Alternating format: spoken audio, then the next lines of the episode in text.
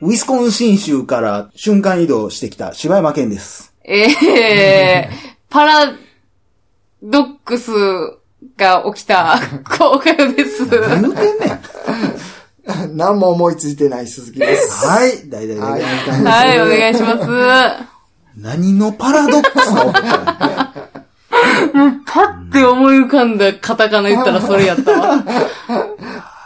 でね、えー前回に引き続き鈴木さんに来ていただいてるんですけども、はい。なんていうんですかね、鈴木さんにとっての時間っていうのはどういうもんやとお考えでございましょう。あー時間は謎多くてね、あのーやって、例えばね、宇宙のできる前って、この宇宙ができる前って何もなかった。うんっていうことは時間もそっから生まれた。うんってことになっちゃうでしょ、うん宇宙の誕生とともに。そうですね。でも、もし時間がないんやったら、うん宇宙の前っていう表現ね、前って時間でしょ、ねうんだから、うんおかしくなるんですよ。うんだか、ら宇宙はじ、この宇宙が生まれる前に時間はあったんか、とか、でもそれはもうないとしてしまえばうんシンプルですもんね。宇宙誕生以後しか時間はないっていう。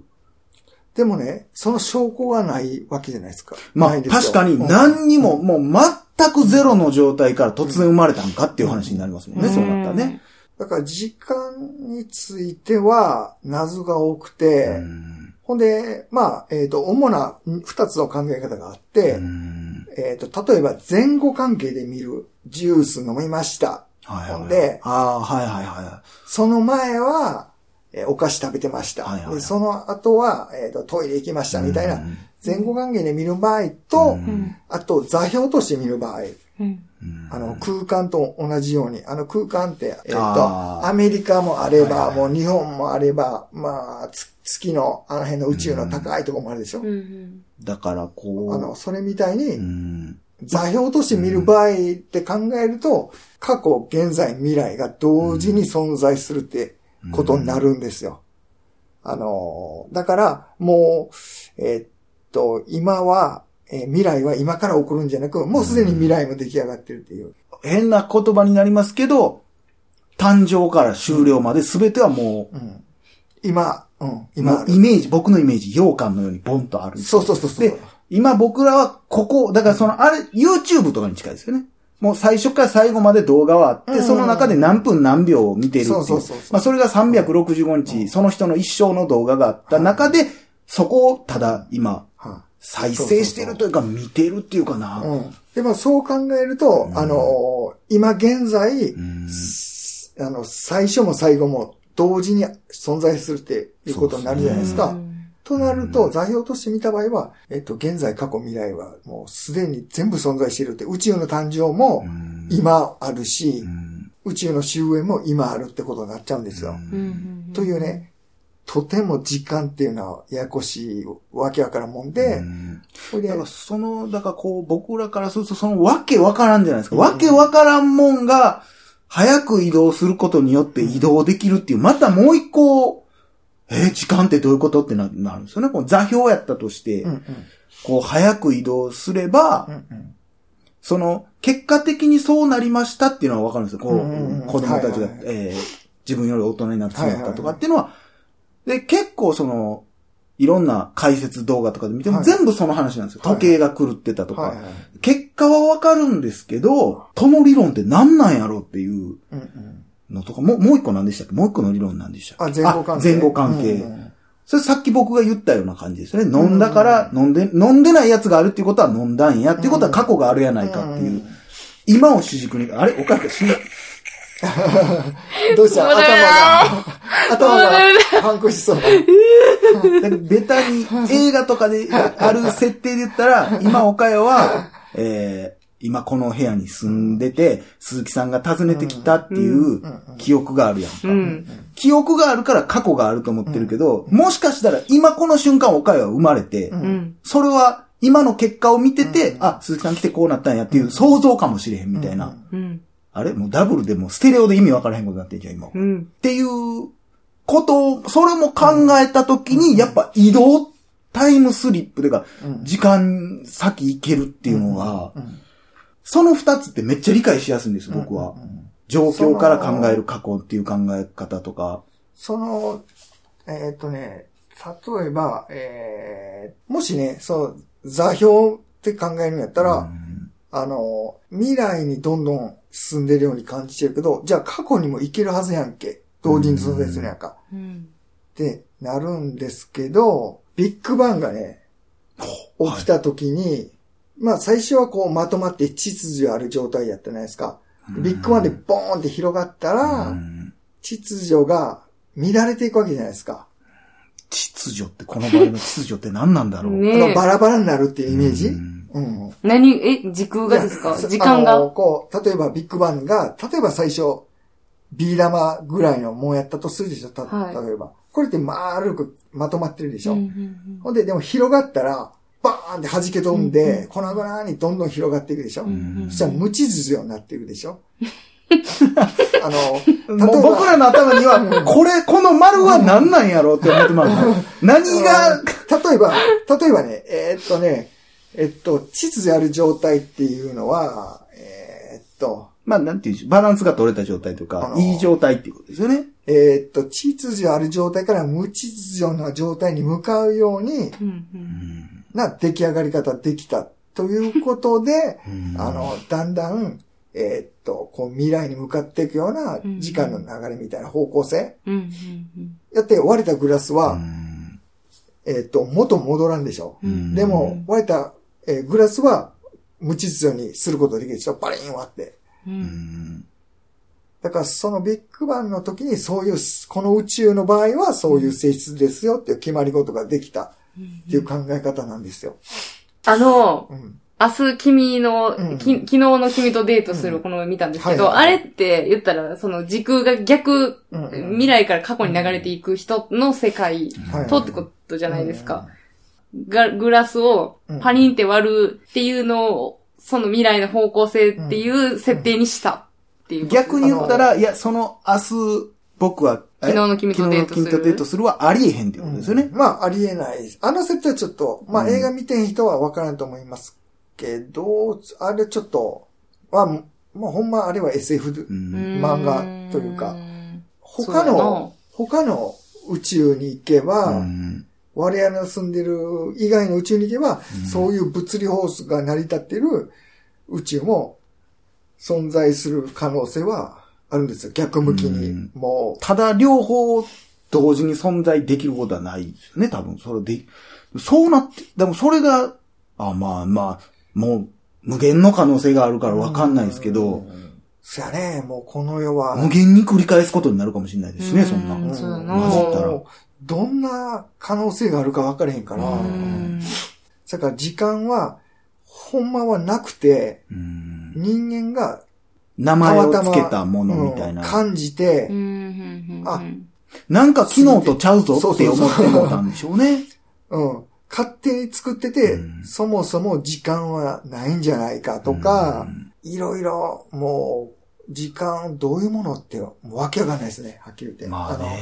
うんその、ちょっと忘れてしまったんですけど、なんで過去には絶対、なんか過去には絶対戻られへんっていう話してくれはったじゃないですか。あの、早く進めば進むほど時間がゆっくりになっていって、うんほんで、光の速さに到達すると、うん。時間はゼロになるんですよ。立たないんですよね。どんどんどんどん遅くなって、時間がゆっくりになっていって、光の速さでゼロになって、ほんで、こう言われてんのは、いろいろ調べたけど、もう未来人が全然おれへんやん。あまあ、それ、まあ、ベタにね、こうんう、うんうんうんまあ来ね。てへんやんっていう。これ、あの、まあ、噂話でもあるけど、うんほんまにそういう調査しても、うん。本質が出てけへんっていう。うんうんそうですね。そう考えたら、寂しいですね。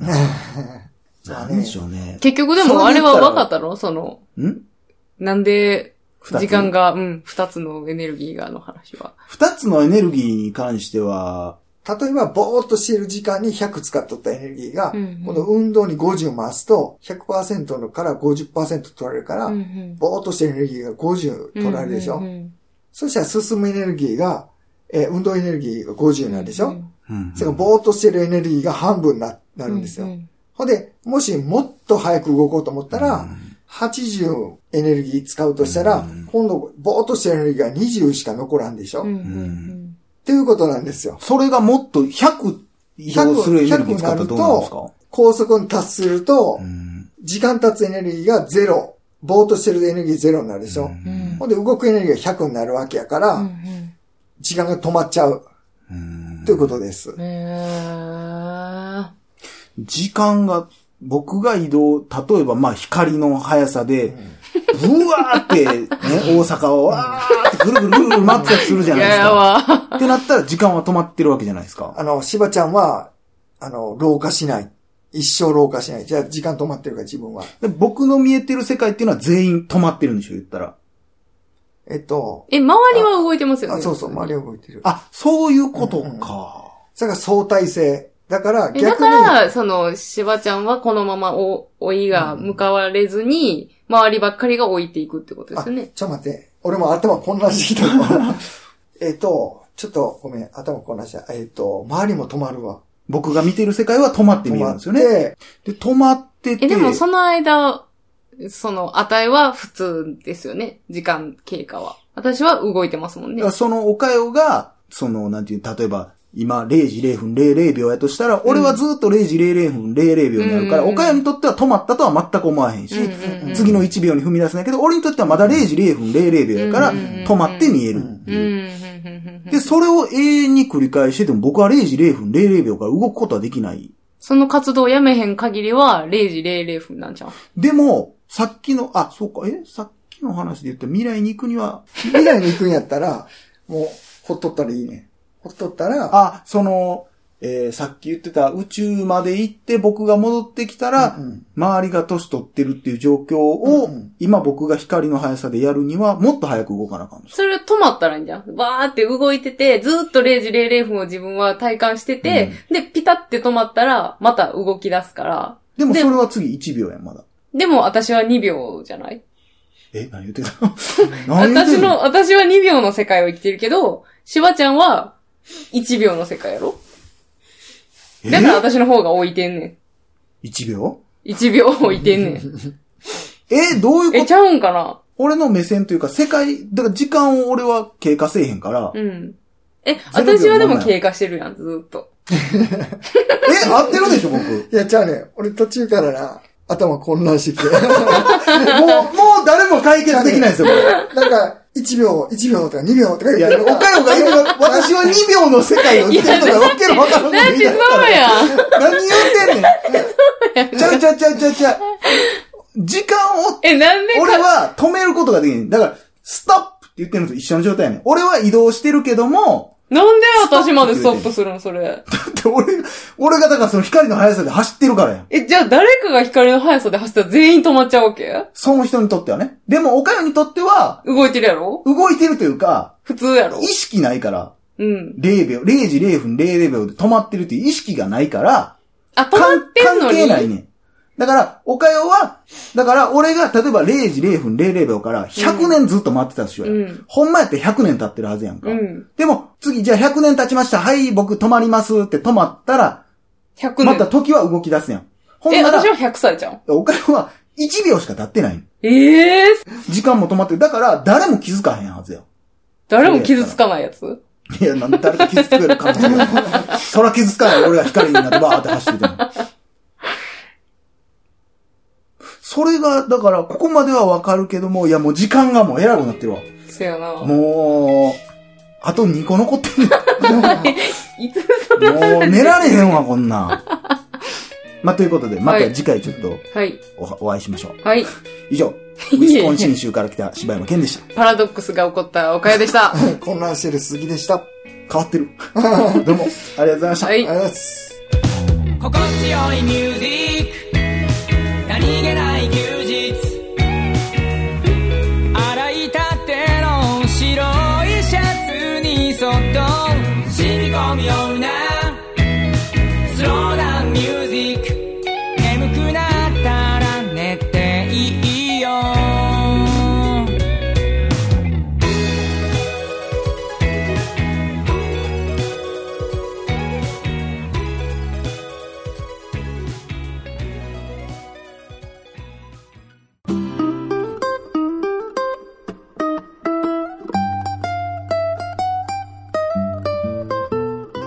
皆さん、大々だげな時間のおかよです。